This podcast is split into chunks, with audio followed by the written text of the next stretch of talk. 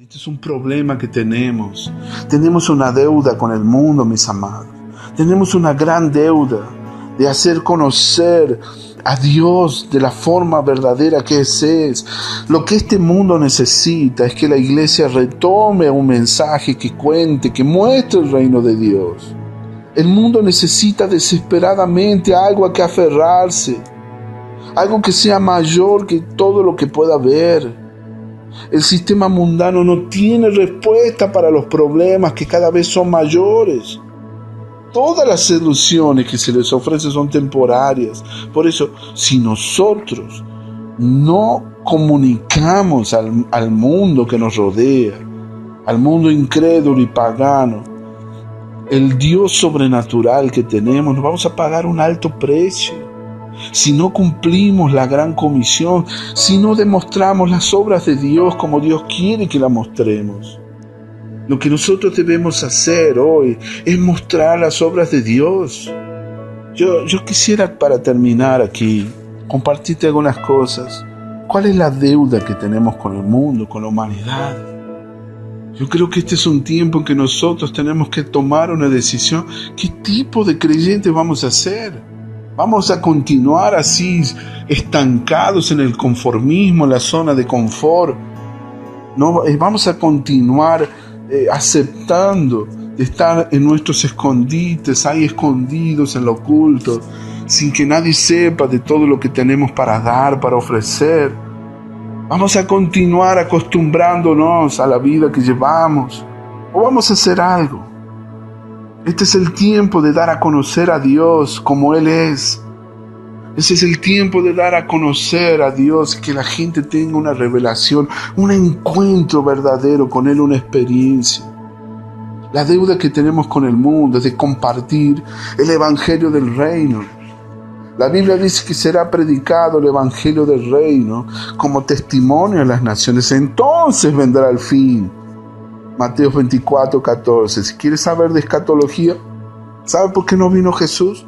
Porque no hemos comunicado el Evangelio del Reino todavía y tenemos mucho por delante.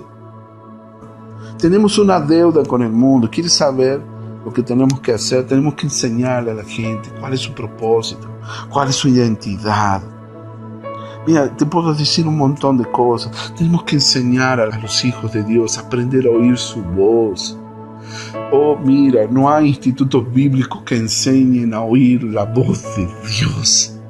Si hay algo que necesitamos en este momento, no es tanto estudio bíblico, sino aprender a tener un encuentro con el Espíritu Santo que nos guíe con su voz, que nos guíe con su dirección sobrenatural. Muchos dirán, no, no necesitamos más nada, ya la Biblia es más que suficiente. ¿Quién te dijo eso? ¿Quién te dijo que Dios dejó de hablar? ¿Quién te dijo a ti que Dios ya no habla más? Lo que Dios dijo hace dos mil años atrás, amén. Su palabra no cambia, permanece para siempre. Pero en los días actuales que vivimos, las estrategias, los métodos, la dirección de Dios para la guerra que tenemos por delante, tenemos que saber qué es lo que Dios tiene para decirnos. Y el Espíritu Santo sigue hablando para las iglesias en el tiempo actual. ¿Qué te dice Dios? ¿Qué es lo que Dios está hablando contigo? Amado, tenemos que aprender a oír la voz de Dios. Sin todo lo que leamos en la Biblia no tiene ningún sentido si nosotros no aprendemos a oír la voz de Dios. Mira, tenemos una deuda con el mundo, pero en último te diría que nosotros tenemos que demostrar las obras de Dios. Escucha bien, Dicen 1 Corintios capítulo 2, versículo 4, la palabra de Dios dice, y ni mi palabra ni mi predicación fueron con palabras persuasivas de humana sabiduría, sino con demostración del Espíritu y de poder, para que vuestra fe no esté fundada en la sabiduría de los hombres, sino en el poder de Dios. Dios tiene una gran necesidad de personas que se han equipado con el poder de Dios, de líderes obreros que puedan demostrar las obras de Dios. ¿Qué haremos, decían los discípulos, para que podamos mostrar las obras de Dios? Juan capítulo 6, versículo 28. Voy a mostrarte aquí Y entonces los discípulos les preguntaron, ¿qué debemos hacer para poner en práctica las obras de Dios? Respondió Jesús y les dijo, esta es la obra de Dios, que creáis en, aquel que Él ha enviado, que creáis, que creáis. Alabado sea tu nombre Jesús. ¿Qué debemos hacer para poner en práctica las obras de Dios? Nosotros vemos en Mateo 10 cómo Jesús comisiona e unge a sus discípulos para hacer la tarea de la gran comisión para que cumplamos nuestra misión. No hemos quedado desprovistos de ello. Dios nos ha equipado con el poder de su Espíritu Santo. Por eso es una deuda que tenemos con el mundo la deuda que tenemos con la humanidad de mostrar al Dios de lo imposible, el Dios de la resurrección y la vida, el Dios de la vida abundante, el Dios omnipotente y todopoderoso, el Dios de lo sobrenatural, y mostrar que aquello que es normal, es sobrenatural, tiene que ser lo normal, no tiene que ser algo anormal. El cristianismo de la iglesia primitiva fluía en milagros como algo normal.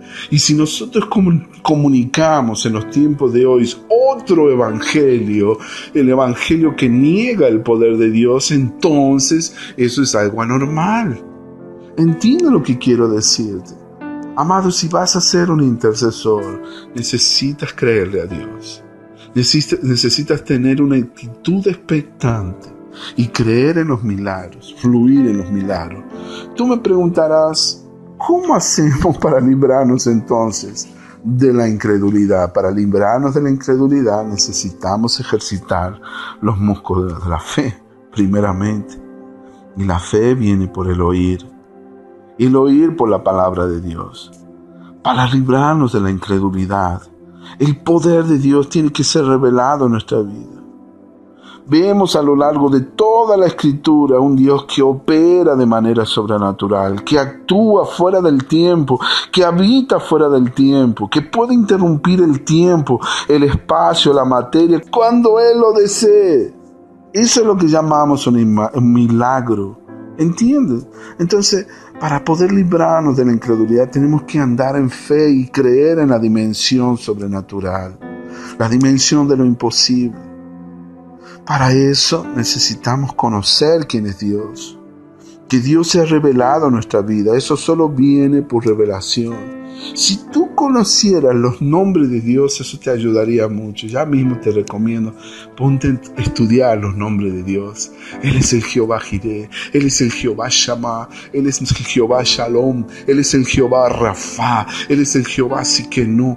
Amados, estudiar los nombres de Dios es algo poderosísimo que nos ayuda a conocer sus atributos, su esencia, su naturaleza. Uno de los libros que escribí, que estoy traduciendo al español, es Príncipe de Paz. Solo con conocer algunos nombres de Jesús, eso ha cambiado por completo mi comunión con Él. Eso fue maravilloso. Te recomiendo conocer quién es Dios, conocer a Jesús, conocer al Espíritu Santo, sus atributos, tener intimidad con Dios. Y eso cambiará por completo tu relación con Dios. Vas a ver que tu fe, vas a fluir en la fe de Dios. No vas a tener fe en Dios, sino que vas a fluir en la fe de Dios. La fe de Dios correrá por tus venas y tú naturalmente obrarás en lo sobrenatural. ¿Cómo nos libramos de la incredulidad? Conociendo las armas espirituales que tenemos a disposición y lógicamente sabiendo usarlas. Desde el momento que yo entro al ministerio de la oración e intercesión, es cuando más comencé a aprender a usar las armas espirituales. Por muchos años he tenido una actitud defensiva Siempre he estado mirando a mí mismo en vez de mirar a aquel, aquel que es el autor y consumador de la fe. En vez de poner mis ojos en Jesús, ponía mis ojos en lo pecador y lo terrible que era yo. Entonces, una de las armas espirituales es la oración, la intercesión, la adoración, las llaves del reino, la gloria de Dios andar en, ese, en esa fe sobrenatural de Dios, las armas espirituales, la palabra de Dios. tantas armas que Dios nos ha dejado para poder combatir todo el arsenal del enemigo que ataca contra nosotros. Poderosas en Dios, dice la palabra de para destrucción de fortaleza. Esas son las armas de nuestra milicia. ¿Cómo hacemos para librarnos de la incredulidad recibiendo la fe de Dios? Estaba leyendo un libro de Morris Cerulo, dice que uno de los mayores errores que cometemos nosotros es luchar para tener fe, como si nosotros pudiéramos producir fe. Amados, eso es tan imposible. Si tu vida has estado luchando para tener fe, es ahí por donde está el error, ahí está la brecha, ahí está el problema. Ese ha sido mi problema, intentar tener fe, crear, producir fe, como si nosotros pudiéramos generar fe. La fe en Dios y el amor de Dios vienen a través del poder del Espíritu Santo. Es imposible que nosotros podamos producir fe. Es imposible luchar para tener fe. Nosotros no podemos producir gozo, alegría por sí mismos. No podemos producir paz por nosotros mismos.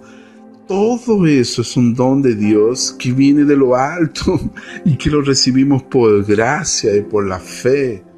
Así dice, dijo Jesús, yo soy la vid, vosotros los pámpanos. El que cree en mí, yo en él, este lleva mucho fruto. Yo soy la vid. Separados de mí nada podéis hacer. Si nosotros nos desconectamos de la vid, lógicamente nunca vamos a producir nada.